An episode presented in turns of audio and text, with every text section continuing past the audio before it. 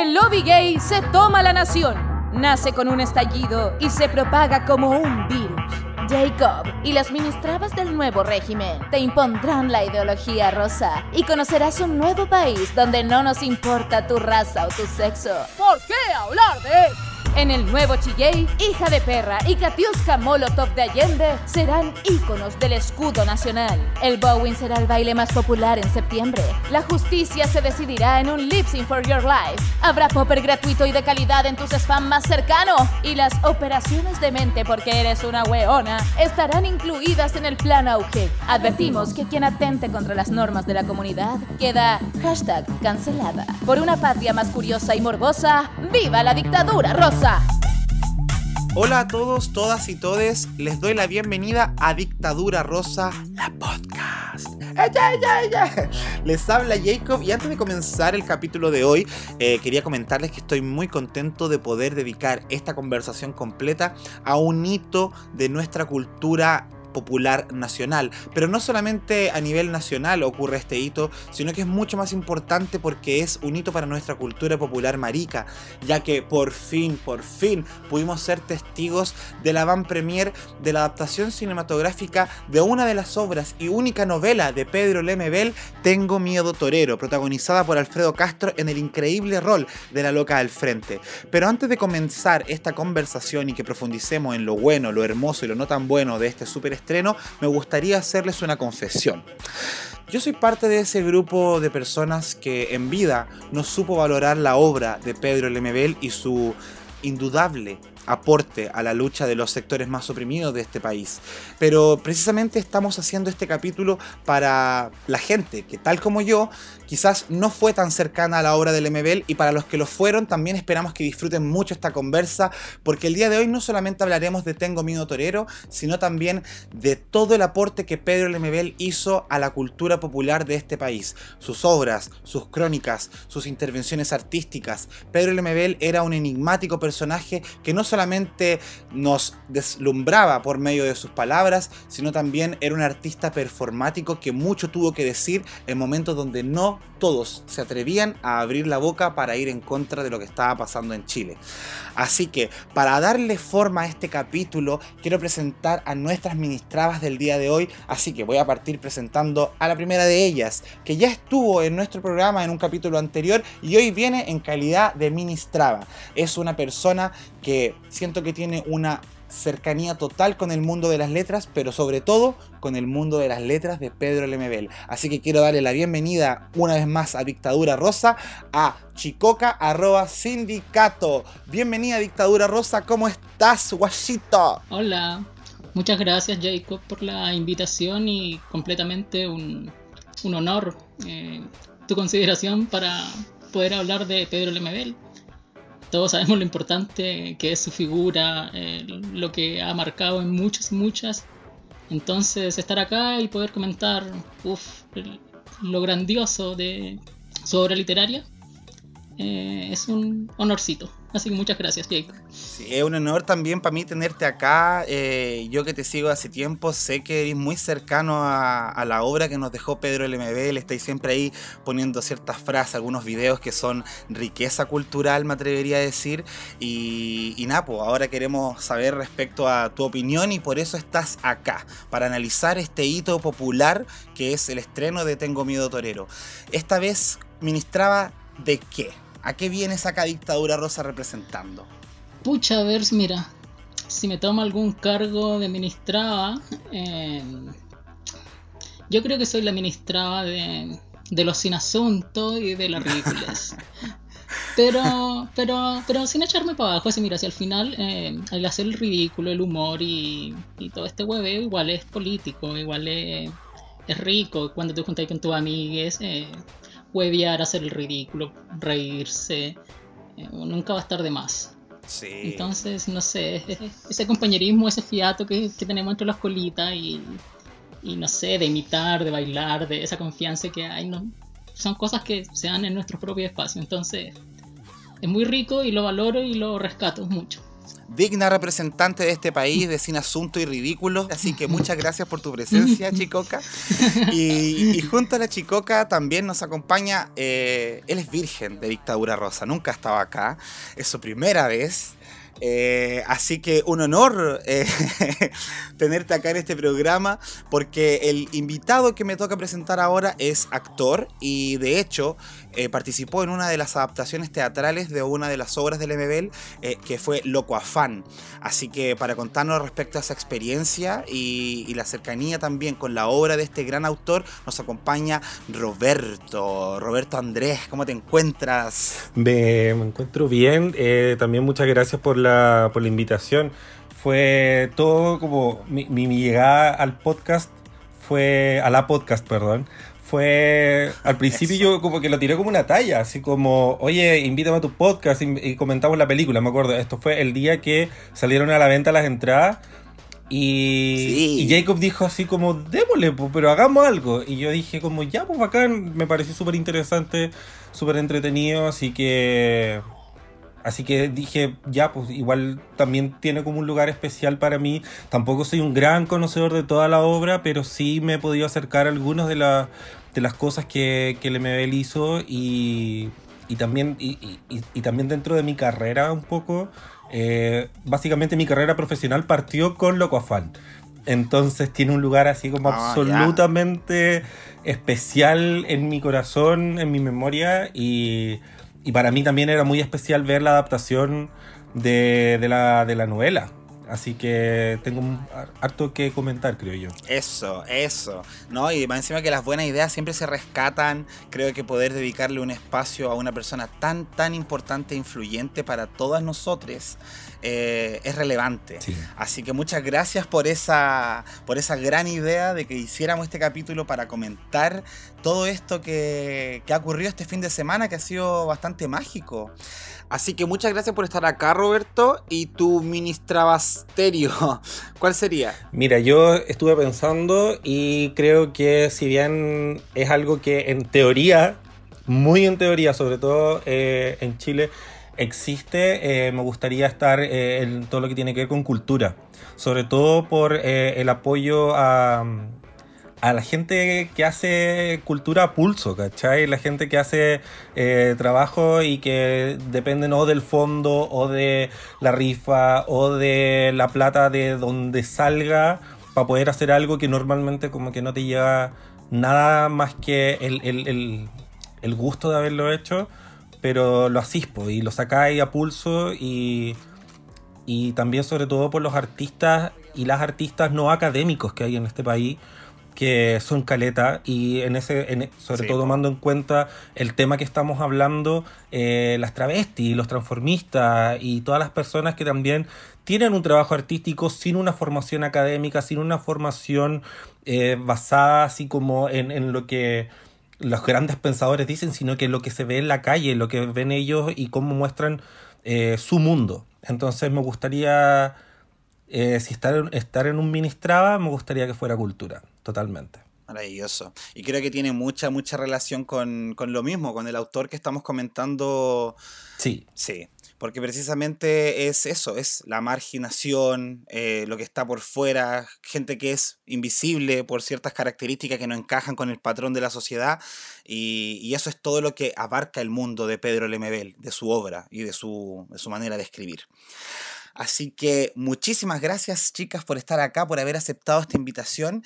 Y para partir el tema de lleno, Tengo Miedo Torero. Esta es la adaptación que se demoró uy, mucho, mucho, mucho tiempo en salir, pero marca un hito en la cultura popular chilena eh, y creo que ese mismo hito se ve en cómo la gente estaba esperando este estreno, la expectativa que se generó, sobre todo en un tiempo tan complicado como para la cultura en general, que es la pandemia, pero aún así había expectativa, había mucha gente esperando para comentar, fue un estreno que creo que hubo más de 30.000 personas conectadas la primera noche. Eh, vamos primero con una crítica más generalizada ya sin spoilers, para que la gente que no ha visto la película no le, no le caigamos la onda de una. Eh, y más adelante, cuando vayamos terminando el capítulo, nos vamos a ir metiendo ahí los detalles de la adaptación y todo. A grueso modo, ¿qué les pareció la adaptación de Tengo Miedo Torero? ¿Qué les dejó cuando llegaron los créditos? Eh, bueno, por mi parte eh, fue... Creo que es bien difícil eh, cuando las adaptaciones de, libros o de, obras literarias super, son complejas porque te enfrentáis a, la expectativa, te enfrentáis a, a la imaginación de la persona que leyó, ¿cachai? Entonces, todas las personas que habíamos leído la novela eh, nos tocó enfrentarnos también a compararlo con tu imaginación. Entonces también eh, uno tiene que ser un poco... Eh, tiene que ser un poco como permisivo y buena onda porque obviamente acá el director, las personas que participaron no tienen idea de lo que uno se imaginó. Pero lo que yo sí vi dentro de, creo que es un trabajo que está, lo que propone está bien hecho. Eh, encuentro que hay mucho... A mí lo que me mató fue lo visual. Creo que eh, estaba súper bien lograda la dirección de arte, me encantó. Bueno, las actuaciones que creo que después vamos a, a, interiorizarnos más en eso.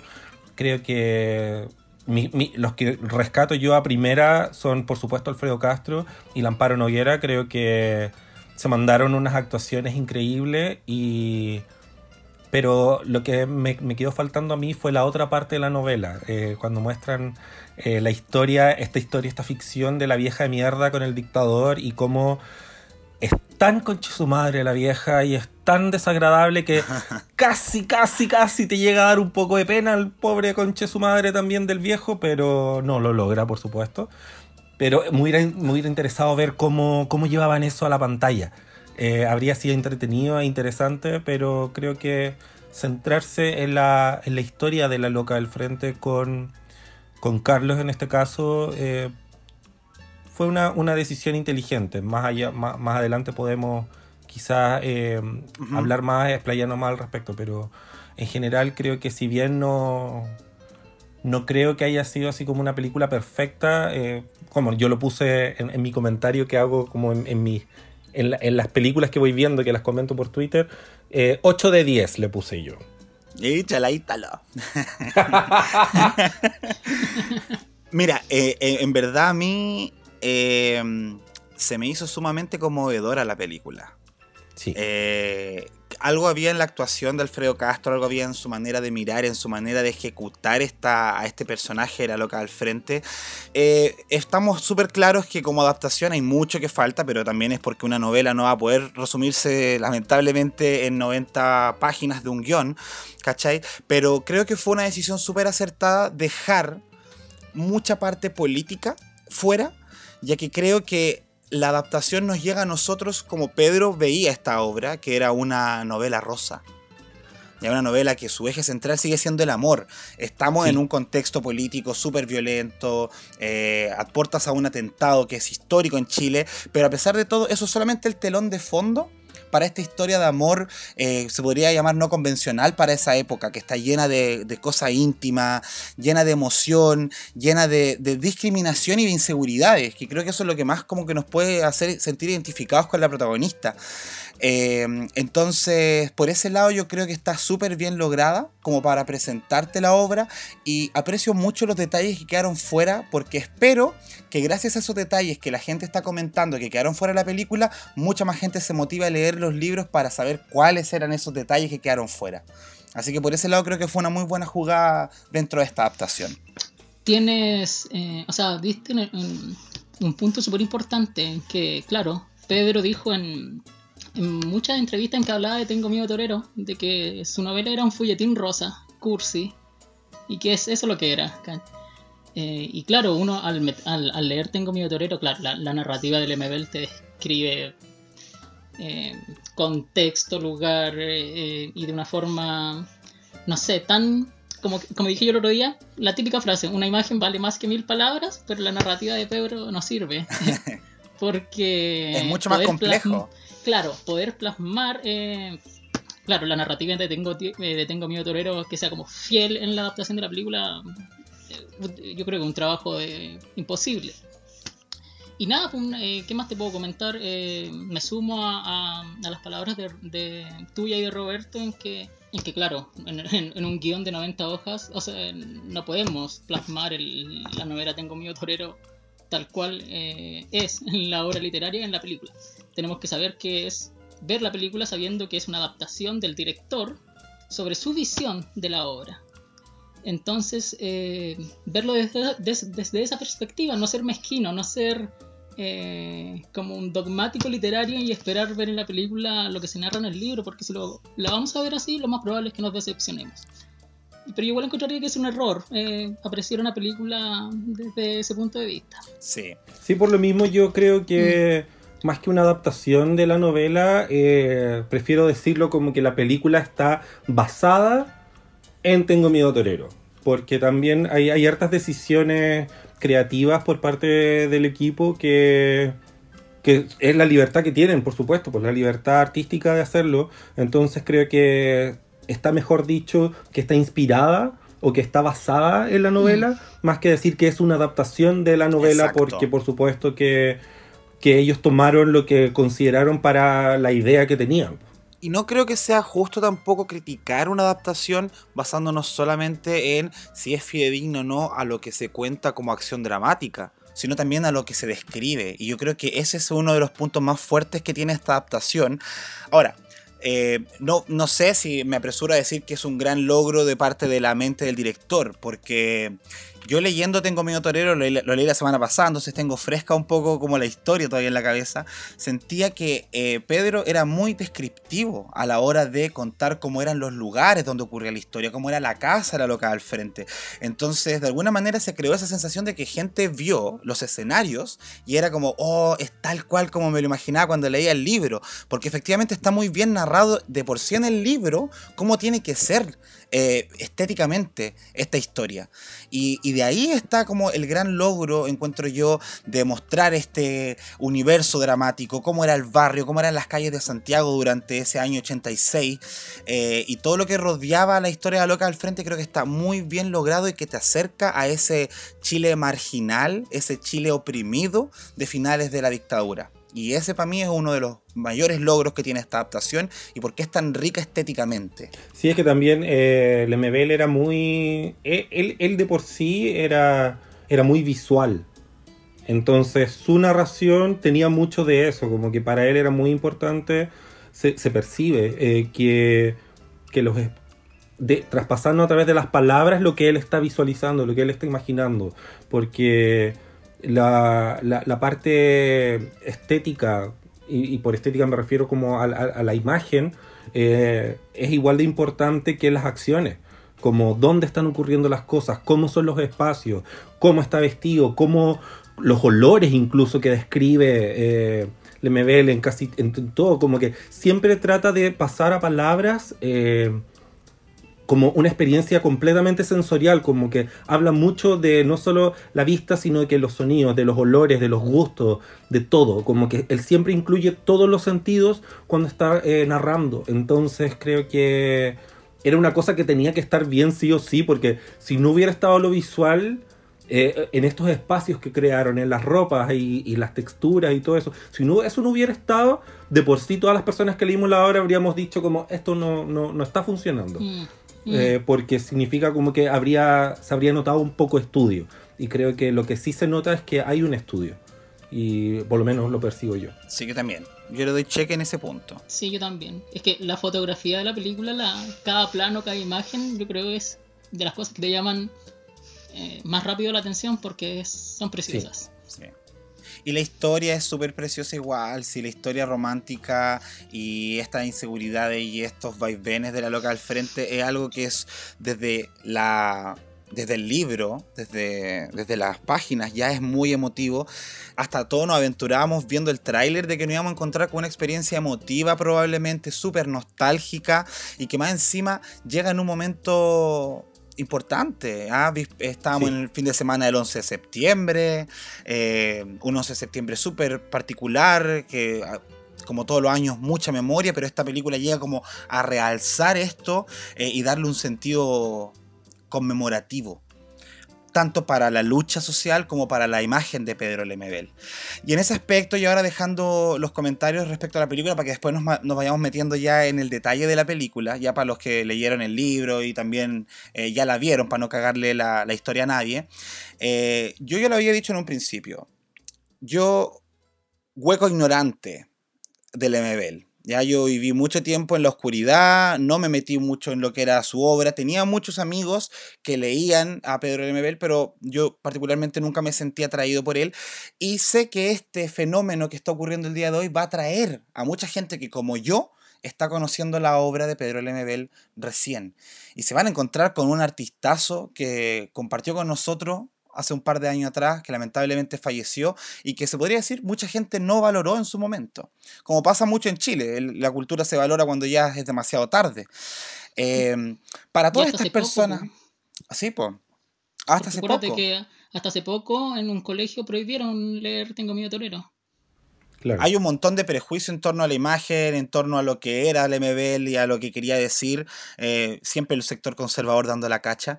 Pero yéndonos para las mentes más amplias, para las que van a decir, oye, qué rico conocer a Pedro Lemebel, eh, adentremos a gente en este mundo. ¿Quién era Pedro Lemebel? Eh, ¿Qué decían sus obras? ¿De qué trataba el mensaje de él? Bueno, Pedro Lemebel era un artista que trabajaba desde la marginalidad Em, cuando hablamos de la marginalidad, ¿a qué nos referimos? Bueno, esa, esta pobreza fea que tiene Chile, eh, que no es una pobreza, por ejemplo, en Brasil, en Colombia o en otros países de, Sudamérica, la, pobreza es como tiene, tiene, tiene cierta belleza, e incluso en, es hasta turística. Acá la pobreza de Chile no, es fea, es seca, eh, hay, hay barro, hay tierra, hay una pobreza descuidada. Y desde ahí, desde ahí escribe Pedro Lemebel. Pucha, no sé si es que me, estaré adelantando un poquito, pero Pedro eh, nace eh, y tiene sus primeros años de vida en el San Juan de la Aguada, en Santiago, un basural, y donde Pedro nos dice que, sus juguetes y sus peluches eran los ratones. Pedro Lemebel es llamativo eh, y llama mucho la atención porque, claro, a todo, a todo colita le, inculcan una, imagen de, de qué, qué, homosexual quieres ser tú. Un homosexual con plata, eh, el arribismo, eh, machito, eh, que pasispiola, etc. Bueno, cuando eran chicos, ahora sabemos que, cumplimos todo lo contrario. y claro, y llega Pedro Lemebel y te dice, no, pues, el, homosexual, el cola, no tiene por qué ser así. Si el homosexual es pobre, es obrero, sufre, eh, vive en la marginalidad y... Es afeminado. Es afeminado, claro, ¿cachai? Y entonces él toma todas estas aristas, eh, y no solamente el homosexual, las travestis, las trans, las mujeres, eh, etnias.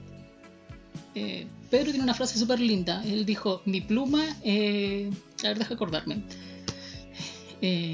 mi escritura es una pluma cuando yo hablo de las minorías y es una lengua filosa y punzante cuando hablo contra el poder. Eso.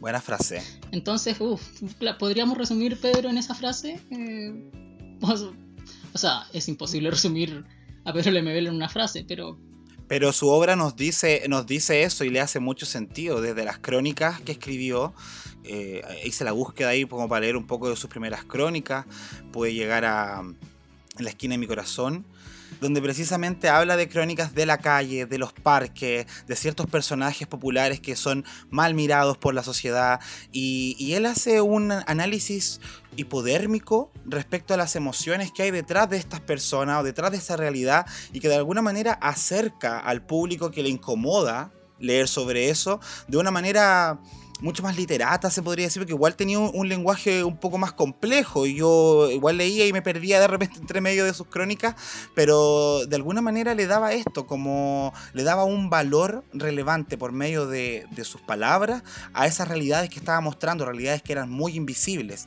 Y creo que así lo fue repitiendo en, en muchas otras de sus crónicas, como Loco Afán, que fue una de las que Roberto adaptó.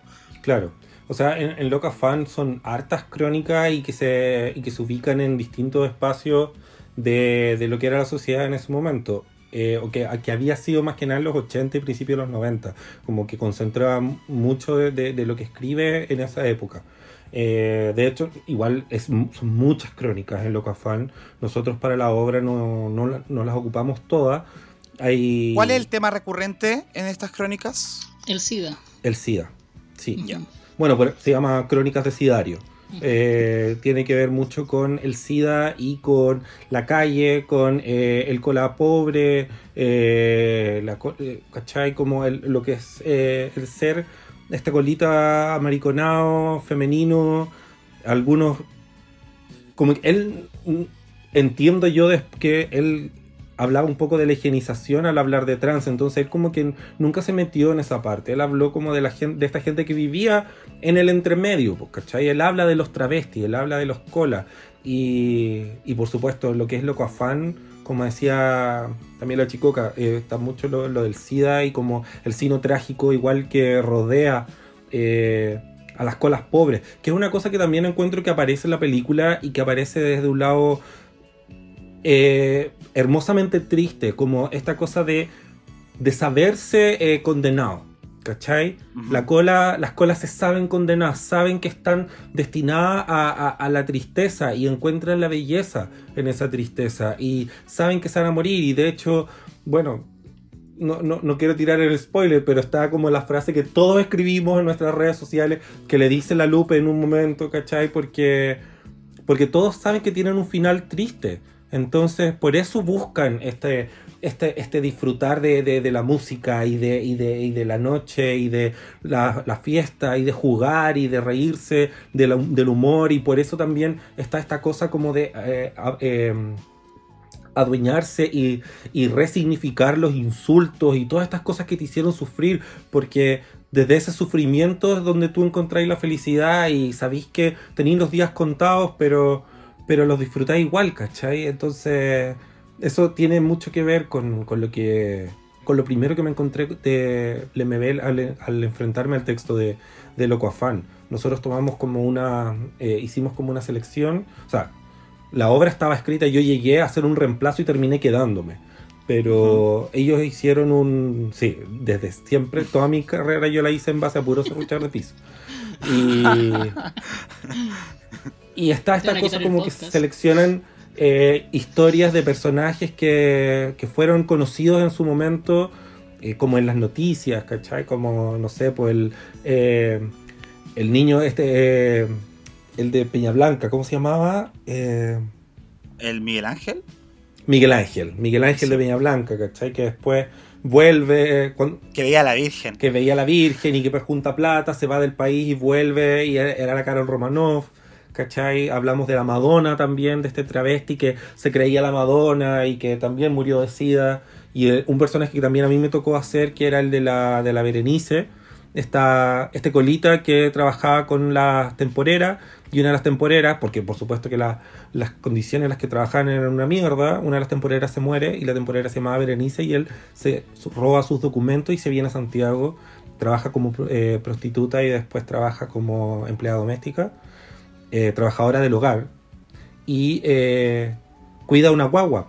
Y la guagua le dice mamá y, se, y se pitea y se roba la guagua y, después se, entrega cuando, cuando lo pillan, ¿cachai? Como ese tipo de historia se cuenta, bueno, también está la... Nosotros tomábamos parte de la entrevista, que sale una de las crónicas, la entrevista que le hacen a, un enfermo de VIH y cómo ve la vida. Y ahí está también esta cosa que te digo, como el el encontrar la belleza sabiendo que viene eh, eh, la tragedia, ¿cachai? Como que es, un, es como. Era la chica de Talca, ¿cierto? La crónica que habla de. Es triste, Oye, todas estas crónicas, todas estas crónicas que el MB le escribe están basadas en experiencias reales o cosas que él evidenció. Sí, fue testigo. Lo que hay en Loco Afán son personajes, son, son crónicas, son historias reales que por supuesto tienen eh, una hay una cosa que él hace también, por supuesto, al escribir, que le, pone su cosecha, pero está todo inspirado y basado en casos reales. Son todas historias reales. Claro, se basa en un, en un, hecho, en un acontecimiento real, pero tiene este toquecito, esta narrativa de ficción que le pone Pedro en... Pero esta ficción no es que desvirtúe, sino que potencia esta misma eh, crónica. De hecho, había visto una entrevista que le habían hecho a Pedro y él decía que eh, este género, porque como que creo que a él no le gustaba mucho como encasillarse en, el, en géneros, ya como que él escribía, era muy nómade mm. en cuanto a, su manera de escribir. Eh, pero él decía que le acomodaba mucho la crónica porque si bien podía hablar eh, usando la literatura, se hacía presente hablando de temas que estaban ocurriendo y que no salían en libros, no salían en prensa, pero él podía tener esa libertad de hablar de eso de un modo mucho más eh, ficción narrativa, pero siempre mezclado con la realidad. Y, eso es una pega muy importante. ¿Cachai? Que Pedro partió escribiendo cuentos, pues, como en el año 84, más o menos. Y él dice de que ya le iba bien con los cuentos, pero sentía de que para el contexto en que estaba viviendo en ese tiempo Chile en la dictadura, eh, escribir cuentos era como, eh, como una señora eh, que se viste bien y se pone perfume. ¿Cachai? Que no, alcanzaba el cuento para darle este sentido de protesta y de demanda que él necesitaba lograr y encontrar. y entonces por eso llega a la crónica. Es, eso, sí, claro, lo que lo lleva a la crónica, ¿cachai? Que sentía que el, cuento, el, escribir cuentos no, le estaba alcanzando para lo que él quería llegar a demostrar.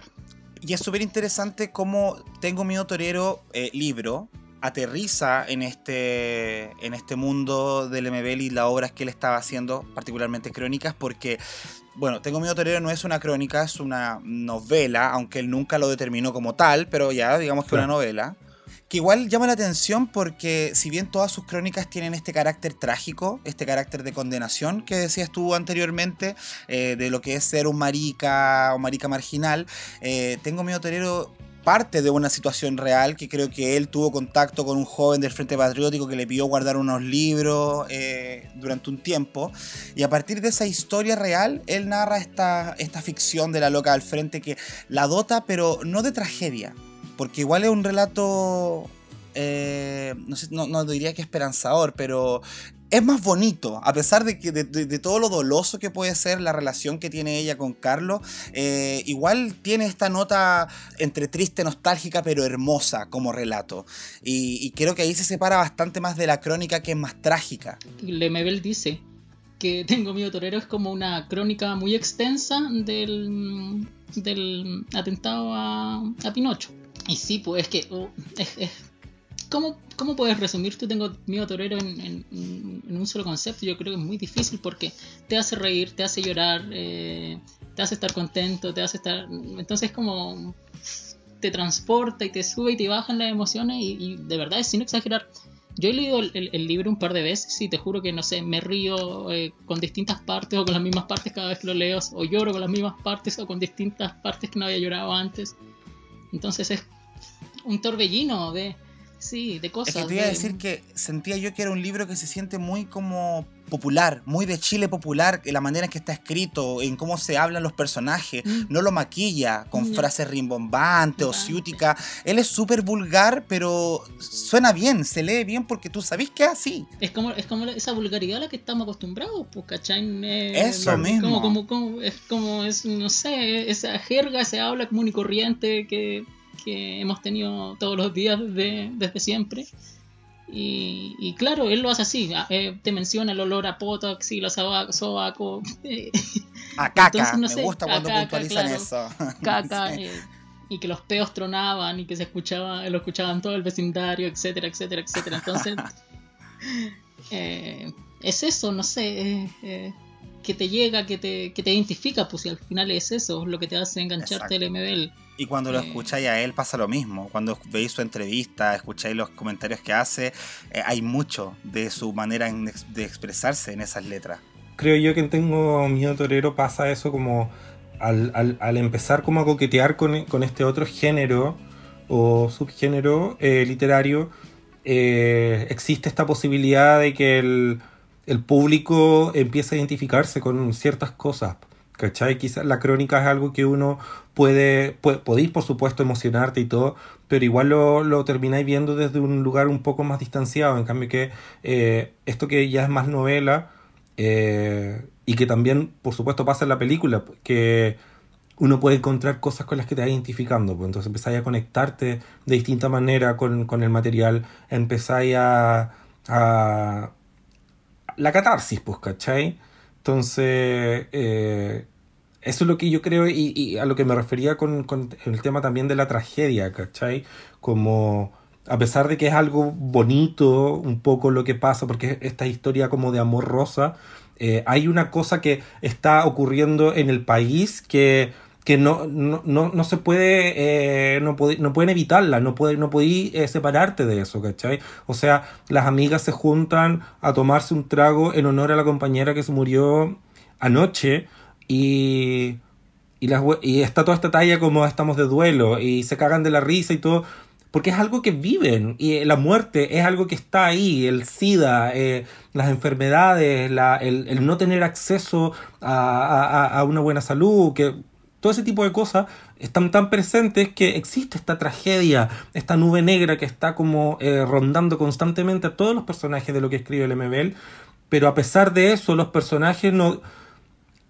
No, no, no se entregan a esa tragedia solamente, sino que es como lo asumen como parte de es parte de la vida. Y hablando de eso mismo, eh, del rol del MBL dentro de este contexto donde escribe Tengo mi torero, que es la dictadura militar, eh, él fue un, un, artista que se enfrentó a la dictadura cara a cara. Eh, como había hablado la chicoca en la cita muy buena que dijo delante del MBL, ¿ah? como para los, los marginados abrazo y para el poder balazo. Entonces, en ese aspecto... Eh, efectivamente él fue súper contestatario con la autoridad, pero ni siquiera solamente con la de un sector, sino con la de todos los sectores que al mismo tiempo lo oprimían, incluso sectores que debían ser aliados nuestros, pero que en otro contexto no, er-, no eran tanto.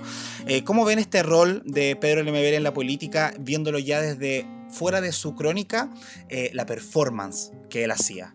Lo que pasa con la performance del MBL para desde, desde toda esta parte política como que la hace fuera de, las letras. Eh, es interesante porque él, como decís tú, se enfrenta, puta, se enfrenta no solamente al poder y a todo lo que estaba ocurriendo como con la dictadura, sino que pasa que, que lo mencionan también en la película, como se enfrenta a, estas personas que deberían ser... Eh, compañeros y que lo rechazan también, pues entonces él se reconoce como una, un, sector marginado no solamente por ser de oposición al régimen, sino que también dentro de la oposición al régimen están más marginados porque son, eh, pues, como, las, como lo decíamos, las colitas, eh, los pobres, los... ¿cachai? Que como no, son los compañeros comunistas educados, eh, académicos, que llevan la teoría y el, poder y toda la cuestión, sino que son estas personas que no tienen acceso a eso y que van en contra un poco de la norma. ¿Cachai? No quiero hablar de la heteronorma porque siento que, es un concepto que nació, eh, es mucho más reciente, pero igual va en contra de la norma y él también se enfrenta a ellos, ¿cachai? Es como, no solamente voy a venir a contestarle a las personas que nos están oprimiendo como país, sino que también a mi vecino que me está oprimiendo. Porque no puede ser que eh, entre el mismo pueblo esté pasando eso, pues, ¿cachai? Como eh, somos personas que que eh, vivimos constantemente el rechazo, que estamos, eh, puta, la, plaga, ¿cachai? La epidemia, estamos eh, enfrentándonos a, enfermedades, estamos enfrentándonos a tanta cosa, entonces su performance hablaba contra eso también, y eso es lo que yo creo que es lo más rescatable de él y que pocos lo han podido lograr de la misma manera que lo logró Lemebel, creo yo. De hecho, esta, esta crítica transversal a al conservadurismo de derecha e izquierda que hace el MBL, eh, es lo que le hace también, pues como el nexo entre eh, cuando él deja de escribir cuentos y parte a escribir crónicas. Entonces Pedro escribe el, manifiesto Hablo por mi, diferencia, porque claro, el Partido Comunista y los partidos de izquierda eran súper discriminatorios con él. Eh, no lo dejaban entrar a las reuniones, o le decían que entrara por la puerta de atrás. Entonces es esto lo que le lleva a escribir Hablo por mi diferencia y claro, eh, cuando lo finaliza con esta frase, hay tantos niños que van a nacer con una alita rota y yo quiero que vuelen compañeros. Que su, su, revolución les dé un espacio de cielo rojo para que puedan volar. Y claro, es un es una crítica a la, a la izquierda, pues, ¿cachai? Es una es esta izquierda que te está dejando de lado, que te está discriminando, que no está luchando por ti. ¿Por qué? Porque eres homosexual. Y, claro, a este texto le va bien, eh, en, Cuba se lo publican en una revista y esto es lo que le da como este saltito a, ya, pues ahora me voy a poner a escribir crónica. Y aquí te mato, conche de madre. no, y así lo hizo. Y, y, creo también que las puestas en escena de él eran sumamente impresionante. Eh, y que lo mismo me hace eco que no haya como tanto registro de eso actualmente. Creo que igual era su objetivo, era como la performance la hago y el que la vio la vio y el que no cagó, ¿cachai? Es mm. como, claro. Mm. Eh, por nombrar una que fue la que más me llamó la atención, eh, la de la cueca con los vidrios sobre el mapa de Latinoamérica. Que mientras ellos bailaban cuecas se le iban haciendo heridas en los pies que iban dejando este mapa de Latinoamérica lleno de sangre. Eh, claramente eso es un acto de protesta, una expresión artística que en la época muchos podrían incluso haber visto un poco sádica, pero que por medio de ese sacrificio de romperse los pies le está mostrando un dolor mayor que es el de la matanza y los detenidos desaparecidos y la cantidad de sangre que se había botado en toda Latinoamérica. ¿Cachai? Que Pedro dice de que, eh, que ese sentido, claro, eh, claro, él es homosexual, pero para él era mucho más importante de que en el país en dictadura eh, hayan estado matando gente, que no haya justicia, que existan desaparecidos, detenidos desaparecidos. Entonces dice, claro, ya yo soy homosexual, pero esto es mucho más importante. Dice, ¿cachai? Yo voy a... mi, performatividad se va a basar en, esto. Mi, homosexualidad, claro, la puedo dejar en segundo o tercer plano, pero ahora lo importante es esto de acá. Y eh, ahora que viste tú el tema de cuando bailan cuecas sobre este mapa de Latinoamérica, también caché que igual se le criticó, porque le dijo de que no, de que él no tenía que estar mezclando derechos humanos con eh, demandas desde su posición como homosexual, que no tenía que mezclar las cosas. Ah, Entonces, como, oye, sí, sí ¿cachai? Para, para mm, cuando eh, esta transición a la democracia, cuando se hacían, las marchas por justicia también, pues Pedro iba marchando atrás al final de la de la marcha porque, oh, como en una marcha de derechos humanos eh, van a estar marchando, los maricones? Y aún así, y aún así, eh, con todo esto en contra, te, te hacía performance Sí, bueno, es que él, él en, en, esa década de los 80, no sé hasta cuánto fue la actividad que tuvieron, pero él estuvo junto a Francisco Casas haciendo las yeguas del apocalipsis, que fue este no sé si llamarlo colectivo artístico, pero que en su momento tenían bien incomodado a varios círculos artísticos más de élite, porque podían aparecer y hacer una performance de quizás qué cosa se le ocurría a estos maricones ahora, y, ahí haciendo de la suya. Eh, y eso creo que es súper importante para una época donde, claro, eh, cualquier tipo de respuesta al opresor podía ser condenada, pero más encima una respuesta que viene de la disidencia, peor aún, porque se condena transversalmente, no solamente un puro sector, sino que ambos sectores. Y eso es súper valorable para una comunidad como la nuestra, que es súper, súper em, desagradecida con los representantes más antiguos que quizás ya están muertos, ya no están haciendo activismo, porque hemos olvidado que gracias a ellos estamos como siendo, tenemos más alitas hoy en día para poder hablar, para poder opinar, para poder ser más libres. Y eso creo que nuestra comunidad particularmente igual ha sido súper ingrata con la imagen de Pedro Lemebel. Es porque también está todo el, el como el concepto de lo que hablaba la chica hace un rato, que tiene que ver como con el tipo de, cola que, el tipo de, gay que te que, que tenéis que ser ¿cachai? Y, y Lemebel es todo lo contrario a lo que un buen gay hasta hace poco era. Ahora como que la gente se está pegando un poco más el discurso. Todavía yo no lo compro de, de muchos. Pero se está pegando más el discurso y que al final uno puede ser como quiera. Pero cuando nosotros crecimos como eh, a, muchos les pasó como, ay, que filo que aunque sea gay, ¿cachai? Porque lo bueno es que no eres loca. Esa guay yo la escuché en algún momento y, y, y, en algún momento hasta yo dije como que bueno que no soy loca, porque soy más aceptado.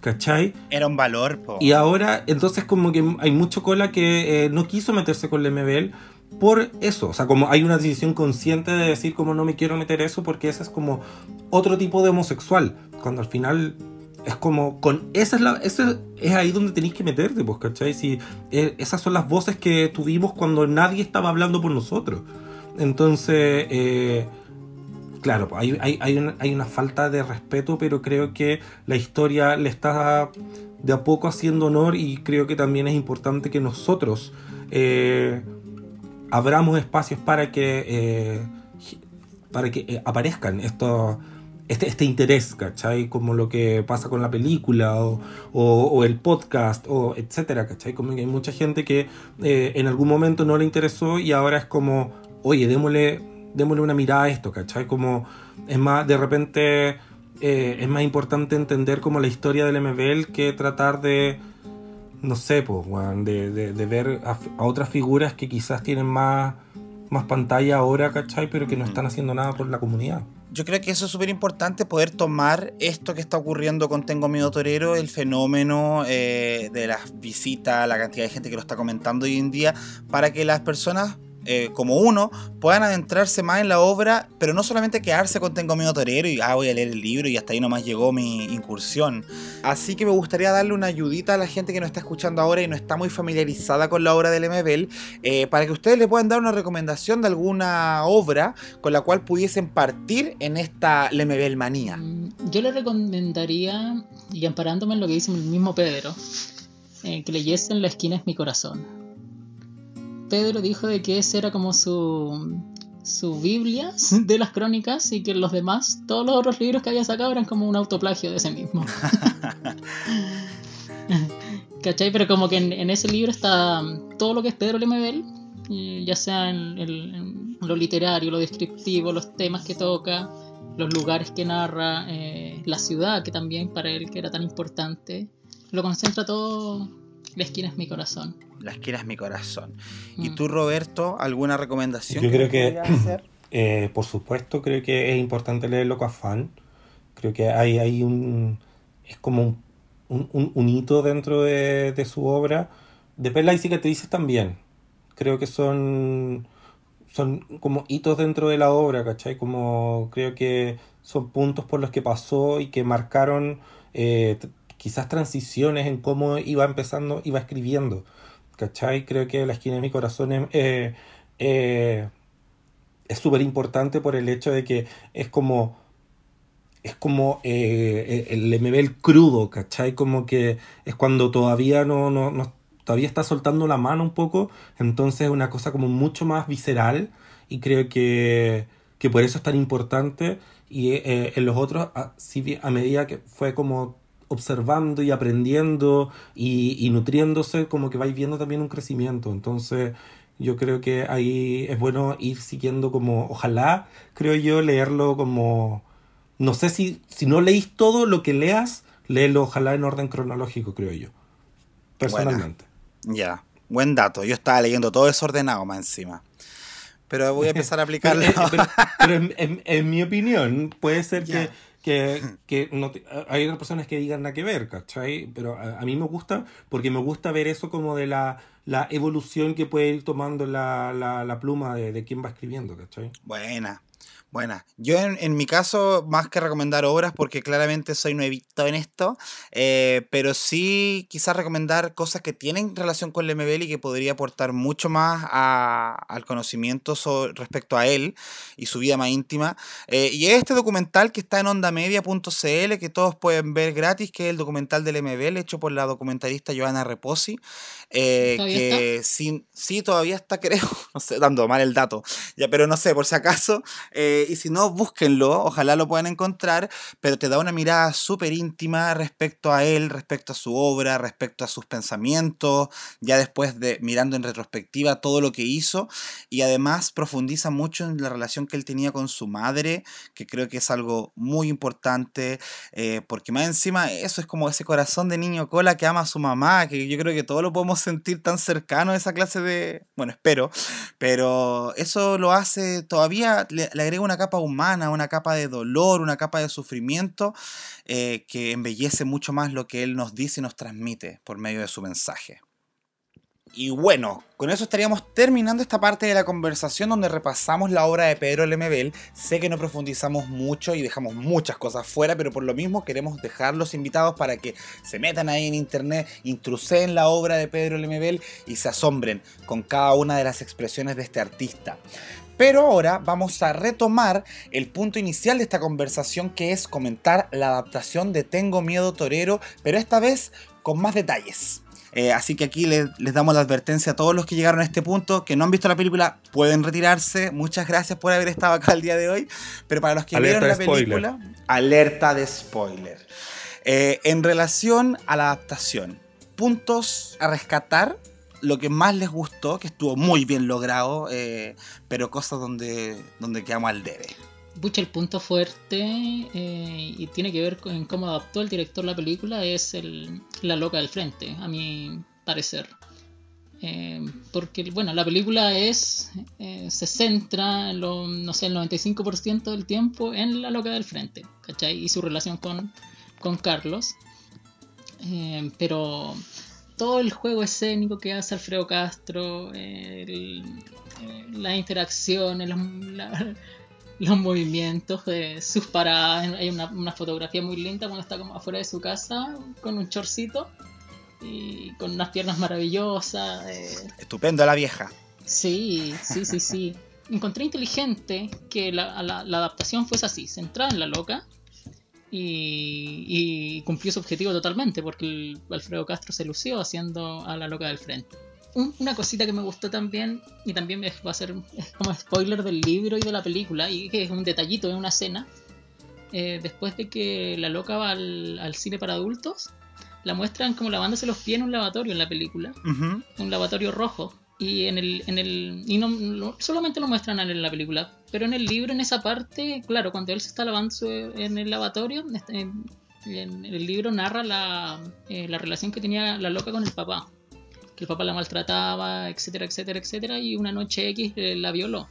Y, Sí, recuerdo y- esa escena que la leí. Sí. Qué fuerte, no entendía cuando la estaba leyendo. Y, y al final, al final, claro, dice de que eh, eh, ve como este, claro, se imagina como este desgarro mientras se lava, se lava sus pies en, en el lavatorio eh, en, en- en la novela. Y en la película, claro, lo muestran solamente ahí como la- eh, lavándose sus- sus piecitos, pero esa escena como que, oh, me llegó mucho porque ese detalle del libro plasmado en la película fue como, wow, qué, qué bonito y qué fuerte y qué bacán que hayan tomado esa, esa parte. Ah, claro, claro. Porque es como súper... En la película no, no, no, no se da a entender, pues no, no te cuentan la historia que tenía él con el papá, pero representa esa parte del libro, que es donde se te la cuentan Sí. y es como... Uff, fuerte. Oye, respecto a eso mismo, eh, a mí me pasó con la película que sentía que porque era una adaptación compleja, porque el libro tiene capas de lenguaje que te van contando esta historia y esas capas no siempre se pueden llevar a eh, el cine. Eh, yo como director de pocos cortometrajes, habían escenas que me preguntaba cómo las va a adaptar porque tiene harto de un lenguaje que no está presente a nivel como de diálogo, ¿cachai? Sino que va más por el pensamiento, ¿ya? Y a mí Mm. me llamó mucho la atención una escena donde ella iba a dejar el mantel a la casa de esta vieja y en el libro te comparten como una una idea que ella tenía de imaginarse a estos generales comiendo sobre el mantel, rasgando la carne con sus dientes, como les chorreaba la sangre, ¿cachai? Y eso le daba tanto asco que hacía que se fuera de la casa. Esta escena claramente no, no sale en la película, eh, tenemos un pequeño ahí como que se arrepiente y se lleva el mantel, pero te caes con esa duda de nuevo y decís como, puta, me hubiese gustado ver esa, por lo menos esa escena, algo de ese pensamiento eh, dentro de la película. Mm. Y ahí creo yo que está eh, una falla a nivel fotográfico. que siento que cuando tú no puedes hacer un diálogo de un pensamiento para que no te pegue el- la técnica televisa, así los odio a todos en su mente, poner la voz en off encima, no, por una wea chula, ¿cachai? Eh, cuando no quería hacer eso, tenéis que usar otros, otras técnicas para el lenguaje. Y a mí la película, en lo general, se me quedó corta de planos. Había muchas escenas donde el plano estaba fijo, definido, te contaban toda la acción en ese plano, que era un plano bonito, bien iluminado, bien ambientado, pero no rescataba ciertas emociones de diálogos que estaban en silencio. Y sentía yo que faltaban planos como para desarrollar ese lenguaje que está intrínseco en la escena. Eh, y en ese aspecto se me quedó corta la película. Y un par de otras cosas más. Sí, o sea, de hecho, como que tomando esa misma escena de ejemplo, eh, aquí lo que hacen es que le echan la culpa un poco a la, a la vieja, pues, ¿cachai? Como que dentro como de estar escuchando a la vieja peleando todo el rato por teléfono con, con la weá de, de los pasteles y todo, toma la decisión, pero estamos en un plano a contraluz donde se ve básicamente el cuerpo entero de, de Castro a lo lejos, entonces como que hubiera sido interesante por último verlo tomar la decisión de decir como, chao, me voy, me voy, ¿cachai? Pero no sé, o sea, como que creo que hay... Sí, ahora que lo decís, la cuestión de los planos también me pasó. Pero no lo había, no, no lo había pensado así específicamente, pero sí creo yo que hay escenas que podrían haberse enriquecido mucho más con, con una mayor diversidad de planos. Y al final tiene que ver con el lenguaje que ofrece el cine de acercarse a los, a los personajes y todo, pero hay otras escenas donde sí la, tenéis la cámara encima y que quizás no era tan necesario. Sí, es que por eso habían decisiones fotográficas que a mí me quedaron como al debe y no me dejaron disfrutar en un 100% como la experiencia de ciertas escenas. Y para ir puntualmente a otra escena que también me... creo que estaba bien hecha, pero la profundidad psicológica de esa escena no se vio reflejada, que fue la escena de la, de la chupa de pico. Cuando la loca al frente ahí le hace sexo oral a Carlos, que nos queda esta escena un poco de abuso sexual de una persona curada, eh, pero que es mea consensuada, que yo no recuerdo si en el libro como que hay ese consentimiento, porque al parecer el guan nunca despierta en el libro, pero también el libro te deja ver que es una situación que puede haber pasado como puede no haber pasado, pero en la película queda de facto que fue así y tan tan, y de hecho la gente con la que yo estaba viendo la película como que quedaron como ay, se me cayó el personaje. Y fue como, ay, pero no sé, esto tenía como más trasfondo, no era tan simple como se mostró en la escena, pero como que siento que esa intimidad con la loca del frente se perdió con esta austeridad de planos dentro de la película. Sí, eh, pucha. Yo igual quiero, tengo un par de cosas que, quiero decir respecto a la película. O sea, como que dentro de lo, bueno, eh, me gustó mucho la dirección de arte en general. Me gustó, si bien no era lo que yo me imaginaba, me gustó el espacio de la casa. Me recordó eh, que, bueno, el mismo año que yo eh, entré al, elenco de Loco Afán, eh, grabé un cortometraje donde que, éramos travestis, pues, y de hecho actuaba la Cassandra Romanini, la Polefabre y la Daniela Casanova, y grabábamos en una casa que era como la versión chica de esa misma casa. ¿Cachai? Como una casa antigua, roñosa, que barrí y es polvo, polvo, polvo, polvo, que de hecho me encantó tonteritas, pero me encantó que Juan barriera su casa y que fuera puro polvo y que da lo mismo, seguía siendo polvo, pero e, ella barría su casa, ¿cachai? Me gustó mucho esa parte, lo visual, eh, me gustaron los vestuarios, eh, creo que estaba muy bien hecho el trabajo de la época, eh, bueno, la actuación de Alfredo Castro creo yo que sobran un poco las palabras porque creo que es un, un, excelente actor y que lo que hizo está muy bonito, está muy lleno de, de cosas que por lo mismo uno quedó con ganas de verlo más, o sea, verlo más cerca en algunos momentos. Y también lo que había mencionado antes, Lamparo Noguera, creo que eh, de ese, personajito que era chiquitito, les, lo exprimió y lo exprimió y lo exprimió y le sacó el jugo increíble en esos pocos momentos que estaba, las pocas palabras que decía, era, era, ella era una camaleona, así como que de verdad era otra persona. la vecina. Y eso lo encontré Sí, lo encontré muy bonito. Eh, cosas que quedaron un poco al debe. Eh, para mí eh, me pasó con, con la banda sonora. Me hubiera gustado que hubiera sido solamente boleros o todo eso, que encontré que eso es lo, lo más hermoso. Pero cuando se mezclaba como con música incidental creada para, encontraba que se salía de estilo completamente. O sea, cuando, por ejemplo, que es una, escena potente, cuando pasa por la marcha y todos se tiran al suelo y pasa por entre medio de los pacos y están eh, las familiares de detenidos desaparecidos afuera del Congreso, la música es súper fuerte y es como bacán y, la escena queda muy bien, pero encuentro que queda como sonoramente, el, queda fuera de estilo con el resto de la película, ¿cachai? Y ese tipo de cosas como que encontré yo que se iba como un poco cayendo y lo que esto ya es absolutamente personal, pero entiendo que hayan acuerdos eh, económicos para todas las productoras, que al principio se ven todas las productoras o, la gente involucrada en la película, pero que Carlos haya sido mexicano, que Laura haya sido argentina, o sea, los dos personajes del frente que más vemos, que hablan y que interactúan con la loca, eran los dos extranjeros. que la Lupe fuera extranjera, era como, no, pues si la idea es mostrar Chile, pues, ¿cachai? Y, actores hay, ¿cachai? Entonces encontré que fue tan innecesario que fueran extranjeros, más allá de que creo que, que, eran buenos actores. De hecho, la actriz que, que, hacía de Laura, me gustó mucho ella, su trabajo, pero no me gustó que la decisión de que fuera una, una persona extranjera, ¿cachai? Que el personaje fuera extranjero. Y me pasó también con que eh, el actor, ¿cómo, ¿cómo, se llama el actor que hacía de Carlos? Eh, se me olvidó en este momento el nombre. Leonardo Ortiz Gris. Ortiz Gris, esa. Leonardo Ortiz Gris.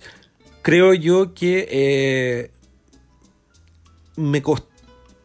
Ahí, como lo que decía al principio, como que también choca con la imaginación de uno. Sentí que, que no alcanzaba a dar el tono como de frentista, de comunista, ochentero, machista, como que yo tenía la idea de que era era, no sé, como que lo encontré demasiado suave desde el principio y hubiera sido mucho más interesante para mí eh, verlo suavizarse con el transcurso de la película. Encuentro que partió mm. muy, muy, muy suavecito desde el principio. Y, Yo a Carlos lo había pensado así. De hecho, pensé que eh, eh, estaba más eh, como dura su relación con la local frente en la película que en el libro. Siento que en el libro la trataba mejor. ¿Tú encontráis? Sí. Yo encontré sí. todo lo contrario. No, encontré que era un poquito como, no sé si fuera de actuación, pero como que era frívolo la escena donde donde casi le pega. Yo no recuerdo eso en el libro. Yo, no, no, no, no en el libro no ocurre. Delante releía un poquito el libro y también me, me, daba la impresión de que el Carlos del libro era más, más cariñosito, más, más próximo, más... Le decía harto princesa, harto sí, para todo princesa. O, o, si la loca se amurraba, como que este la, la, la, abrazaba y la otra se ponía toda tiritona y... no, aquí en, en, sí. la, en, la, película hay como como cierta distancia. No es que sea menos cariñoso sí. lo que yo me imaginaba, pero sí me imaginaba a un hombre más rudo. ¿Cachai? Como que, como, como que a él lo encontré un poco suave para lo que yo me imaginaba. Me lo imaginaba como mucho más... Macho. Puta, es que me... Sí, como que lata, porque puta, que poco 2020 de mi parte, pero ocupar la palabra masculino, ¿cachai? Como... Como, como que me lo imaginaba... claro, sí. Pues. Eh, entonces. Ay, qué huevona. Pero es eso, o sea, creo que, que es un buen actor, creo que, que es estupendo. Yo a, a, la segunda escena yo también estaba un poco mirándolo con, con cara de ay, mmm, qué lindo. ¿Cachai? Hijito, pero. rico. Pero claro, me pasó eso. No, creo que eh, tiene que ver también con la dirección de actores. Y hablando sí. de actores, me gustó mucho que, eh, claro, como tienen estos personajes extranjeros, que haya mucho cameo de actor chileno eh, durante la película, pues, ¿cachai? Como sale Lerto Pantoja haciendo de guardia, o sea, de guardaespaldas, y no dice nada, así como que sale presente y listo, está, ¿cachai? Sale el... La Paulina Urrutia. Paulino Urrutia, así como siendo, por supuesto, increíble. Gastón Salgado, que sale ahí parado fuera del cine, eh, con las chiquillas, ¿cachai? Sale el, el, el, el Andrew Barstead, ¿cachai? Que es el, el, Paco con el que se enfrenta la loca. ¿Cachai? Como estos actores haciendo estos personajillos chicos. Las chiquillas también en la primera escena, que sale la Dulce Leferti, la Moriño Not, sale la Pole, la Pole Fabres, ¿cachai? Como... Me quedé corto porque pensé que por la foto eh, iba a salir más la Sabrina con, con la, con la, la Mayra. Mayra. Sí, y las también cortaron. pensé la Mayra. Las la cortaron. Mayra debe estar, pero emputecía la Mayra. Yo la veo ahí, huevona, cortando cara a la culia porque no sale. Era, era la mejor campaña para ser reina Huachaca, pero no es que quiere ser reina Huachaca. Puta, era no, la mejor la campaña, po. Pero sí, bueno. Y, ju y, y, junto, a, junto a eso, eh, hay grandes detalles en el guion que me gustaron mucho. No sé si será decisión de los personajes, en este caso Alfredo, de algunas palabritas que se mencionaban, como vivía. Me encanta que le digan vivía la bebida. Ah, eh, sí, una po. escena, sí, eh, la manera en que la vecina llama para decirle el teléfono, que son weas que tú escuchabas ahí en tu, en este caso en mi cité de independencia cuando yo vivía allá. Eh, o también, no sé, pues, que le dicen teatro al teatro, ¿cachai? Son como detallitos que, que me gustan mucho porque habla de una investigación y un cuidado, sobre todo cuando escucháis a Alfredo Castro y te das cuenta que el weón habla así en la entrevista. Y ya, ya, ya. Pero acá no, para acá de verdad, está, uy, sonaba así como como nosotros. ¿Y sabéis qué, qué me fijé? Porque bueno, eh, yo tuve un problema cuando estaba viendo la, la película el sábado en la noche, que se cortó la luz dos veces aquí en mi, en mi, en Qué mi- homofobia. en mi manzana. Homofobia total. Y, y me perdí pedazos, pero entonces cuando después pude ver la película completa, hay partes que vi de nuevo, ¿cachai? Y eh, me fijé en weas como por ejemplo, eh, no sé, como que se aseguraron que, no sé, en las tomas grandes, largas del pasaje, eh, no se ve nunca la calle por la que entran los autos. ¿Cachai? O sea, se ve, pero como que está súper cuidado porque probablemente, no sé si ellos habrán parado el tránsito, pero nunca pasó una micro, nunca pasó nada que pudiera sacarte del, del mundo en el que crearon. ¿Cachai? Eh, las, las, las, las- las sábanas colgando en todo el pasaje, ¿cachai? Como ese tipo de cosas que estuvieran como los palos agarrando las casas, porque esto es poco después del terremoto, ¿cachai? Como en- encontré que la dirección de arte era está, estaba preciosa, como de verdad me, me gustó mucho. Sí, un 7. Para director, directora de arte, ahí no, no sé el nombre, pero quien lo haya hecho, un 7. Y para todo el Es, equipo. di- es- es director, pero no, no me puedo acordar el nombre. Pero es- Ah, bueno, es que esto, esta Sí. es una película hecha, Sí. hecha por héteros, ¿no? Eh, Eh, sí. punto, punto polémico. Porque le iba a preguntar, ¿qué fue lo que no les gustó y por qué fueron las amigas de la loca al frente? De partida es por la. Que fue, es que fue fome de que, claro, la historia de la loca con las amigas que se narran en Tengo miedo torero, como que la tocaron eh, muy Por poquito en la arribita. película, claro, Sí. y, Sí. y, no, no de la mejor forma. Yo, pasa, claro, papeles chiquititos que, claro, lo podrían haber eh, hecho eh, un- un- una, una mujer trans o un travesti, eh, pero no un hombre hetero, ¿cachai? Luis Ñeco eh, se nota que, bueno, o la percepción que me dejó a mí es que no fue como una ridiculización de, de transvestirse y entonces no, eso fue como como como el gran detalle que no, no, no me gustó a mí Es que personalmente faltó- de la es que fal- película. Es que yo encuentro que fuera de, de Alfredo Castro, que está en el 97% de las escenas de la película, Mm. eh, le faltó mariconeo a la película, encuentro yo. Mm. Le faltó colerío, le faltó travestismo, faltó eh, eh, esta weá que la tratan de mostrar, pero está tan resumido que creo que no se le da la importancia al tema de la familia elegida, ¿cachai? Que es una weá que se ha hablado mucho, eh, que se habla mucho en, nue- en nuestra comunidad, como el tema de, de cómo muchas personas son votadas por su familia y o sea, se deciden alejar de su familia y terminan eligiendo a sus amigos como familia, ¿cachai? Como el hecho que le diga a mi mamita eh, a la rana.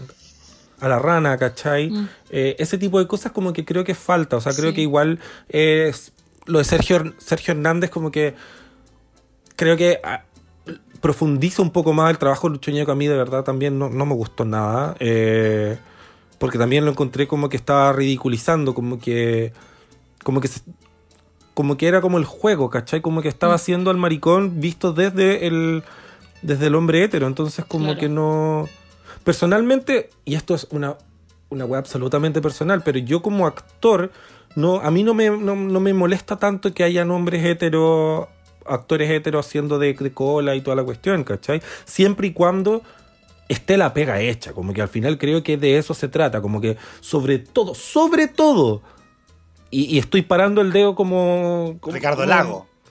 No, pero no, ese viejo asqueroso no, pues, weón. Se privatiza Apunta, dictadura apunta. rosa, weón. Pero sobre todo, si eres hetero y estás haciendo de cola, como que tenéis que demostrar que te preparaste, pues, weón. ¿Cachai? Porque si yo fuera un cola haciendo de hetero y me veo cola, me van a criticar. ¿Cachai? Porque no estoy haciendo bien mi pega. Entonces, si tú eres hetero y estás haciendo de cola, te voy a exigir lo mismo, ¿cachai? Quiero creerte, quiero comprarte, ¿cachai? Eh, entonces creo que eh, quedaron al debe tanto en la interpretación de los roles como en, el, el- el- el que- el- en la pantalla, que, que aparecieran, ¿cachai? Como que me faltó, ¿no? O sea, lo primero, una de las primeras cosas que nos enteramos de la loca es que a ella le gusta la noche, la fantasía, el teatro, y lo que menos aparece es la noche y la fantasía, pues, weón. Sí, como po. que, o sea, ocurre en la casa, ocurre solamente con él, pero no la vemos tanto en la vida. Por suerte sale la escena del principio Sí, y el hueveo con las amigas cuando cantan la Por canción. suerte. Porque hecho, cuando- faltó eso, po. Cuando, cuando pasó esa escena y se pusieron a, a, a cantar en el funeral y a reírse, yo dije, oh, qué bacán, porque esto es el hueveo que hacemos nosotros los colas cuando nos juntamos a carretear, pues, ¿cachai? Es como, oh, que Sí. me llega, ¿cachai? Pero quedó en eso y nada más. Mm, No hubo mayor desarrollo. No hubo po, más, y claro. quedó, sí. Sí, Y por Sí. eso, en ese aspecto, yo creo que era muy weón el, el hecho de equivocarse con el cast de una historia que iba a tener tan poca presencia en la película. Porque si efectivamente no iba a aparecer casi nada, e iba a ser de nuevo un adornito ahí para que nos acordemos, o situemos que la loca al frente tiene este grupo de amigas, por último, escógete un grupo de personas que efectivamente representen.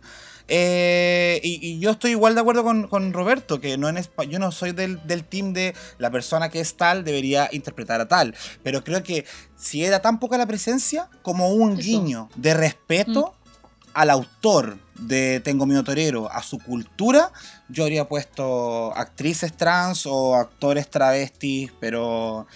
Pero no. Bueno, la no misma, la misma Polé ha actuado y la Polé actúa increíble, es súper buena actriz, ¿cachai?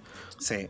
El, el Paul es buen actor. Entonces, perfectamente podría haber sido alguna de, la- de las amigas, ¿cachai? Como en vez de ponerla como, como, como solamente una presencia que aparece como en una, en una toma así de, de corrido, podría perfectamente haber actuado, Mm. ¿cachai? Exacto. Eh, de hecho, a pesar de que no me gustó que fuera Argentina, creo que por suerte la Lupe la muestran un poco más.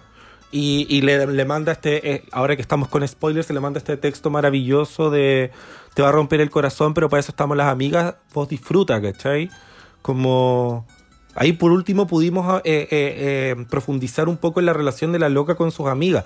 Me gusta que la muestren sola, abordando, haciendo sus cosas, pero creo que me faltó la Sí. familia Cola. Me faltó la familia Cola. Y ahí está ¿cachai? ese punto muy importante que mencionaste delante, que a esta película le falta fuerza marica. Sí. Porque frente a todo lo que ella estaba viviendo con el Carlos, eh, las amigas tenían esa weá de ser como súper brusca y violenta. La rana trataba como el pico de la loca al frente. Había una escena que yo quería puro ver donde se agarran a putear las dos por la weá de los bordados.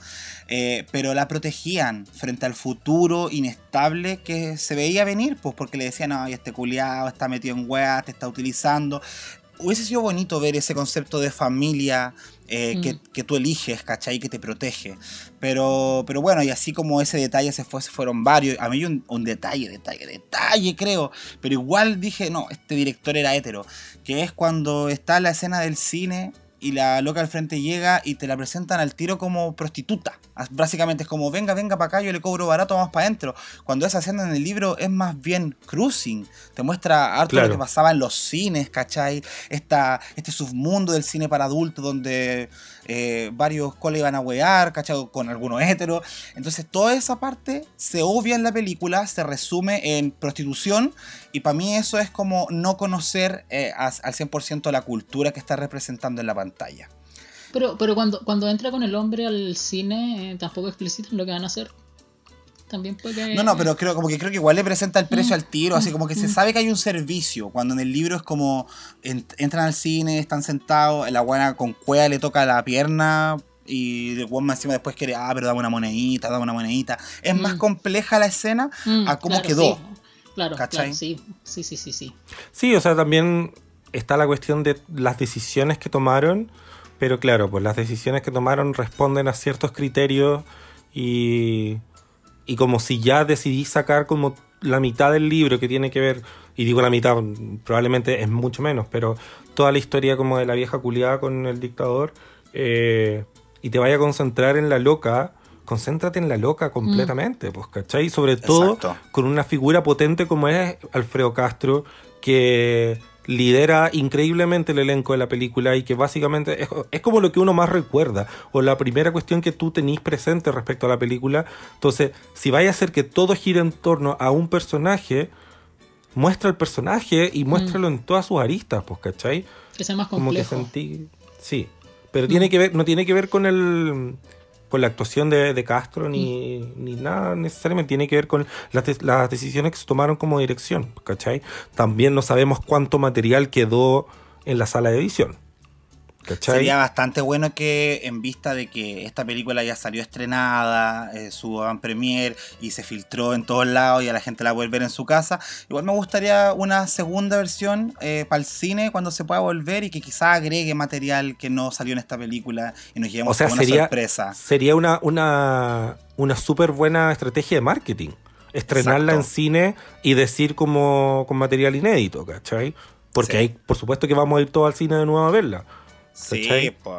Si fuimos a ver a los Avengers, ¿cómo no vamos a ver Tengo Medio Torero? Po? Obvio, ni- Bueno, pero dentro de todo, eh, una vez más destacar la importancia que tiene este, este estreno, eh, esta película. Creo que es súper importante para la reivindicación de ciertos grupos minoritarios, marginados, que yo creo que una de las partes más fascinantes del cine y lo que genera en la audiencia es esa empatía que te, que te llega, llegas a sentir cuando conoces un personaje que no es parecido a ti en lo más mínimo, pero que al conocer su historia y que esa historia más encima viene desde una realidad que está en la sociedad, eh, te hace acercarte mucho más a esa realidad y esperamos que esta abertura eh, cultural hacia un personaje tan icónico como la loca al frente ayude a cambiar cier- ciertos estigmas o ciertos prejuicios. Y también lo mismo con la imagen de Pedro Lemebel, pues que, que ojalá se le dé en este país el respeto y el lugar que merece, aunque otros hueones quieran oponerse a ello. Pero no lo Pero- lograrán. Pero están, estamos encaminados en aquello, vamos súper bien, yo creo. El- por ejemplo, el documental que comentábamos delante fue mm, ha sido como el documental más visto que he hecho en Chile. Y es el, y es el documental del, del MBL, pues, ¿cachai? Entonces, que el documental del MBL sea el documental más visto en Chile, eh, algo te dice. Y ahora, Exacto. tenemos, y ahora nos encontramos con la película, que fue un éxito tremendo en redes sociales, en, allá y a público hetero y no hetero, eh, le gustó, ¿cachai? Y entonces, claro, si, si queremos que, o sea, si la película pretende ser como, llegar como a este público que quizás no conocía a Pedro Lemebel, eh, quizás lo hace eh, no de la mejor forma, pero sí de buena forma. Eso, de buena forma. Sí. ¿Cachai? Deja una, una deja abierta una muy linda invitación a seguir conociendo más a, a Pedro. Eh, eh, sí, yo Mm. repito, creo que, que es un buen producto, creo que es un trabajo, que- uh, como que se nota que hay pega, ¿cachai? Como se nota que hay trabajo, se nota que hay estudio, eh, hay decisiones que podemos estar cuestionando, pero en general creo que también continúa un poco, eh, toma la posta en esta cosa de demostrar que en Chile se están haciendo y se pueden hacer cosas buenas, pero que necesitamos más, más apañe, pues, ¿cachai? Y me gusta que los últimos dos grandes casos, o sea, por lo menos en lo que tiene que ver con eh, recepción mediática, sean películas que se mencionan cosas de la diversidad, ¿cachai? Como fue una mujer fantástica, ahora tengo miedo torero, ¿cachai? Como, bueno, anda... Está bien, pues. Sí. Si eh, esas son las historias que vamos a contar, contémoslas. Y que bacán que la gente se esté interesando, se esté interesando Exacto. por escuchar esa historia.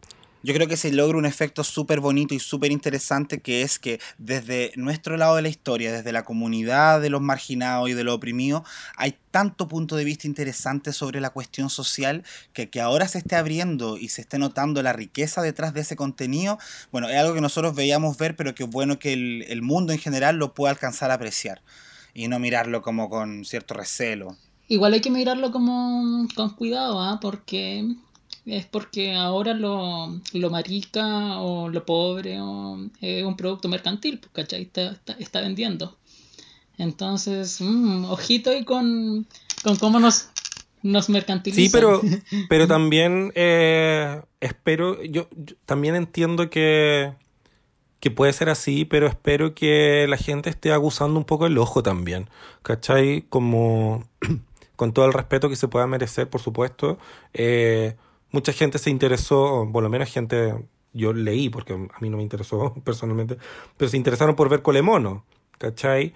Y los resultados no, No la vean. no fueron, no fueron los esperados, ¿cachai? Entonces, como que no se trata solamente de hablar de un tema o de decir cómo se trata de esto, sino que se trata de contar bien una historia, se trata de, eh, de narrar, se trata de, de, de mostrar, de visualizar cosas eh, y hacerlo bien, ¿cachai? Como que no se trata solamente de poner colas en escena, como que lo que vayas a hacer lo tenéis que hacer bien. No se trata solamente de decir cómo es que son travestis, ¿cachai? Tiene que haber trabajo, tiene que haber eh, una, una intención de hacerlo, ¿cachai? Y contar historias que, que sea necesario contar creo yo, no sé. No, yo estoy de acuerdo, yo estoy de acuerdo que siempre tiene que estar esta, esta aguja ahí midiendo la calidad de las cosas, Juan. Si tampoco porque, ah, este tema es importante, al tiro la película va a ser importante, no, igual tiene que tener esos parámetros que la vuelvan una película de calidad y de culto, sobre todo. Es muy importante la historia, pero cómo se cuenta esa historia siempre va a ser mucho más mm. importante. Por supuesto. Claro. Bueno, chiquillos, eh, se nos está pasando el tiempo rapidísimo eh, con este tema eh, súper nutrido respecto al MBL. agradezco mucho, mucho sus comentarios y sus opiniones y toda la información que aportaron. Ojalá que la gente pueda sentir este llamado de atención para enriquecer ese lado artístico que de repente muchos dejan de lado porque no se preocupan mucho del arte, no les interesa tanto la cultura, sobre todo la nacional y la más cercana. Y esperamos que con esto puedan de alguna manera sentir ese llamado a hacerlo, a aprovechar eh, y a, aportar, sobre todo aportar. ¿ya? El arte está en, en problemas actualmente, la cultura sobre todo, y necesita de nosotros. Necesitamos, porque el arte no es nada sin que haya gente que lo valore. Entonces, tratemos de ser esas personas que lo valoran. Em, antes de acabar con este capítulo, y, y, yo lo había conversado previamente con ustedes, nos queda una sección a la cual yo les voy a dar el, beneplácito para que hablen ustedes tranquilamente, porque a mí, bueno, esta semana con todo esto de Tengo Medio Torero, me quedó el corazón bastante dulce, bastante de algodoncito de azúcar ahí, estoy como muy contenta y se me han ido los fantasmas de todas las semanas que yo estoy toda la semana enojada haciendo esta sección, pero ahora no, ahora quiero que hablen ustedes nomás enojadas. Así que eh, acá voy a dar inicio a nuestra sección final del capítulo de hoy, que es bonos de operación de mente para toda esa gente tan rehueona que en una semana en ciertos aspectos bonita, aún así no dejó de dar la cacha hablando weá o diciendo weá. Y en esta sección nos gusta decirle, mire, nosotros vamos a postular a esta persona para que se vaya a operar la mente, porque en las palabras de la Sabrina O'Donnell es una weona. Así que me gustaría saber, chiquillos, cuáles son los candidatos para esta operación de mente de la semana antes de cerrar el capítulo. ¿Con quién parto? Alguien que se lo ganó hoy mismo eh, fue la, la Lorena Recabarren. Es que, ¿sabéis qué? Creo que no puede ser que una persona que está, tiene un cargo en derechos humanos pueda decir, o sea, ya la huevona se había ganado el premio con las estupideces que decía eh, para el estallido y hoy día como que esté validando la posibilidad de que haya personas que quieran optar, ir pero voluntariamente a terapias de reconversión cuando hay estudios y pruebas en el mundo entero de que son situaciones de tortura, ¿cachai? Las terapias de conversión eh, me parece que... Eh, o sea, ya ni siquiera es una weá como de que la weá es tonta, no, usted, esto ya tiene que ver con un, un punto de vista, o sea, como una parada frente a la vida que es, eh, no es acorde al cargo que tiene, no es acorde a los tiempos que estamos viviendo y para lo único que es acorde es porque se suma a la larga lista de declaraciones deplorables y lamentables de este gobierno que día a día los buenos se esfuerzan en mostrarnos y decirnos alguna weá más que es peor que la anterior y Napo. Ella le, eh, le ofrezco mi bono a la concha su madre, la Lorena Recabarren. Lorena Recabarren, espérate la mente, weona. Chicos, ¿vos queréis decir algo sobre esa buena también o no? Hay como para subir el, la furia al Roberto.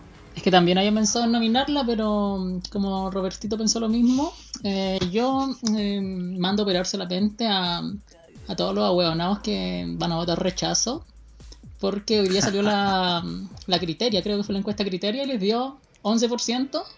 Niña, hasta la sacó ni saca más votos, pu. Así que. ¡Qué fuerte! Eh, Oye, y salió un dato súper importante, salió un dato muy llamativo el día de hoy, que justamente el 89% de los aportes a la campaña van para el rechazo actualmente. Mm. El 89% de los aportes y aún así van a perder. Eso es subirse al carro de la derrota, weona, yo no entiendo. No, si esta gente está. Aparte, ¿hay escuchado las, las, razones que dan para votar rechazo? Es como que los buenos quieren que las cosas cambien, entonces van a votar porque se mantenga todo igual. Es una weá que no tiene ni pies ni cabeza. Y eso y, la gente que está en la calle, o sea, como es como que no, no, son capaces de hilar una idea, como que dicen una cosa y la siguiente cosa eh, va en contra de lo que acaban de decir. Es como, como que yo no sé por qué están saliendo a la calle a manifestarse. No lo entiendo. Y no es porque no esté de acuerdo, es porque no entiendo. Cada vez que ellos explican, no entiendo lo que están diciendo. Es como, ya, pero ¿por qué? ¿Por qué está, encontráis tan mala la posibilidad de escribir una nueva constitución? Rechazo la constitución chavista. Ok, dale. Y tú le preguntas, ¿qué es el chavismo? No sé, pero nos vamos a convertir en Venezuela, así que me da lo mismo. Sí, sí. Y te sacan siempre Venezuela y Siempre apelando a fantasmas. Sí.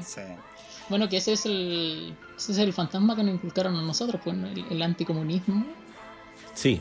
Y que es, heavy porque está está súper presente no solo en la derecha, sino que en la misma izquierda está súper presente el anticomunismo. Y para mucha gente eh, ser, ser de izquierda es ser comunista, es como que hacen la, asociación inmediata, entonces cualquier persona que pertenezca a algún espectro de la izquierda es comunista al tiro. comunista. ya raya en lo ridículo, pero siempre, siempre, ha, siempre ha sido una caricatura, siempre se ha hecho una caricatura de la parte opositora, eh, más aún cuando uno ni siquiera tiene poder en la oposición, uno una pobre triste culiano más que se queja por Twitter, pero aún así eres comunista y militas en el Partido Comunista y todas las weas, pues, así que, pero bueno. Vamos a estar con eso, nos queda un mes de aquí al plebiscito, así que ah, se va a poner caldúa la situación, pero, sí. pero, pero va a estar interesante. Oiga chicos, eh, con eso estaríamos terminando ya este capítulo especial de Tengo Miedo Torero y Pedro LMBL en Dictadura Rosa. Les agradezco muchísimo la participación y colaboración para realizar este capítulo a estas altas horas de la noche, no vamos a decir qué hora es, pero es altas horas de la noche que estamos grabando. Así que muchas gracias por la disposición, chiquillos. Y nada, pues algo que quieran agregar antes de terminar, sus redes sociales ahí para los jotes, que les gustó sus comentarios. No, yo quiero dar las gracias por la invitación también. Eh, siempre es entretenido estar en este tipo de, de instancias donde uno puede conversar, dar opiniones, debatir y y también aprender. También eh, hay cosas que yo no, no, sé o no sabía y los escucho a ustedes hablar y también voy aprendiendo. Entonces creo que, que eso también es entretenido. Pues como eh, lo agradezco y espero ser como la, como la, como la chicoca y volverme una dura del podcast y que me invitís de nuevo a otro tema y, y conversemos y, y, peleemos y tiremos la talla. Así que eso. Eso. Muchas gracias, Robertito. Te quiero. ¿Y, tú, chico, quita algo que decir antes de No, yo igual le doy las gracias a ustedes dos. Eh, qué rico aprender con ustedes. Claro, yo eh, a, nivel técnico cacho mucho, o casi nada, o sea, cacho mucho menos de, que ustedes de cine, de, dirección, porque ustedes eh, tienen más conocimiento al respecto. Y entonces, escuchar sus opiniones técnicas sobre la película, sobre cómo estuvo hecha, eh, o que conversásemos de Pedro e intercambiar eh, cómo nos llegó su discurso. es una instancia de aprendizaje en comunidad que se dio, que es súper lindo y valorable. Entonces, gracias por la invitación, gracias por este momento y, y gracias porque qué bacán juntarme con, de forma virtual contigo y con Roberto a hablar de Pedro Limedel y, y de nuestras experiencias en común. Oh, chico, qué bella con sus palabras. Muchas gracias y el agradecimiento es mutuo. Así que nada, pues decirle a la gente que está escuchándonos en su casa que lo esperamos la próxima semana. Vamos a tener un capítulo especial sobre el plebiscito, el apruebo. Va a estar acá con nosotros la Connie Valdés, que nos va a explicar varias oh, cosas. Ella es mi candidata a la constituyente. O sea, yo quiero que Connie esté en esa convención, sí o sí. Maravilloso, entonces lo vamos a tener acá en Dictadura Rosa para que nos cuente por qué es tan importante que nuestra comunidad participe en este plebiscito. Una comunidad que no tiene participación política muchas veces. Eh, hagámosla, hagamos esa participación política. La es seca, maravillosa. Le voy a entregar todo su love cuando esté aquí con, cuando estemos acá conversando. Muchas gracias chiquillos, muchas gracias a la gente que nos estuvo acompañando el día de hoy. Esperamos que nos dejen sus comentarios ahí en arroba dictadura rosa, si vieron la película, qué les pareció, fue una adaptación que los dejó satisfechos o no. Ahí podemos conversar y compartir opiniones. Por mi parte me despido, les dejamos con una canción de la Lola Flores. Obviamente, la canción que le da título a toda esta obra y a esta conversación y a este fenómeno que es Tengo Miedo Torero. Muchas gracias por estar con nosotros y nos vemos la próxima semana en un nuevo capítulo de Dictadura Rosa. Traje de luces y negra montera, tarde de toro, la plaza reverbera cuando se mezclan sol y mantilla, salen al ruedo las piezas cuadrilla.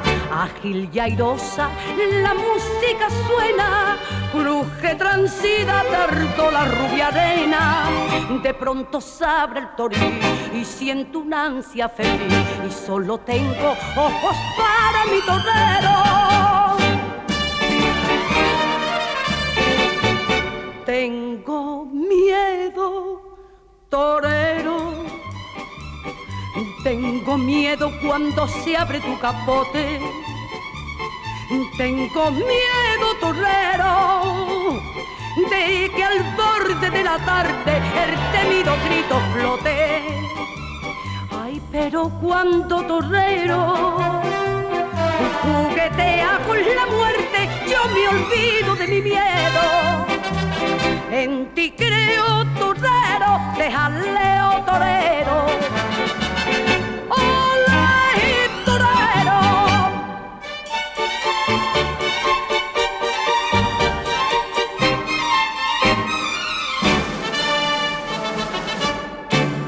Solo en la plaza tu arte campea, nadie en el ruedo te gana la pelea borda tu capa de grana y oro, mil maravillas delante del toro. Y en tu muleta de raso florecen rosas de sangre que a cada lance crecen. Y cuando al entra a matar, ay, la gente se pone a gritar. Yo solo tengo ojos para mi torero.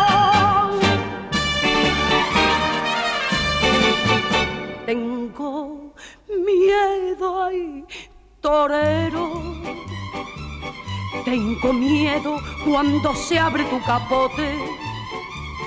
Tengo miedo, torero, de que al borde de la tarde el temido grito flote. Pero cuando torero juguetea con la muerte, yo me olvido de mi miedo en ti creo torero, te jaleo torero.